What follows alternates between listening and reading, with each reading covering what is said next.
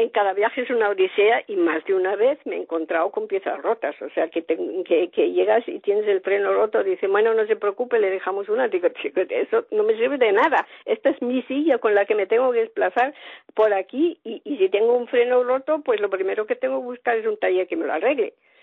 Y lo de la silla es realmente una preocupación y de hecho, aún así, me ha preguntado gente, ¿te merece la pena hacer viajes así con varios transbordos, con este problema y esta angustia por la silla? Y como me encanta viajar, pues sigo diciendo que sí. Así que hasta ahora he tenido la suerte de que, de que nunca se me ha perdido la silla, pero, pero que no me pase, por favor.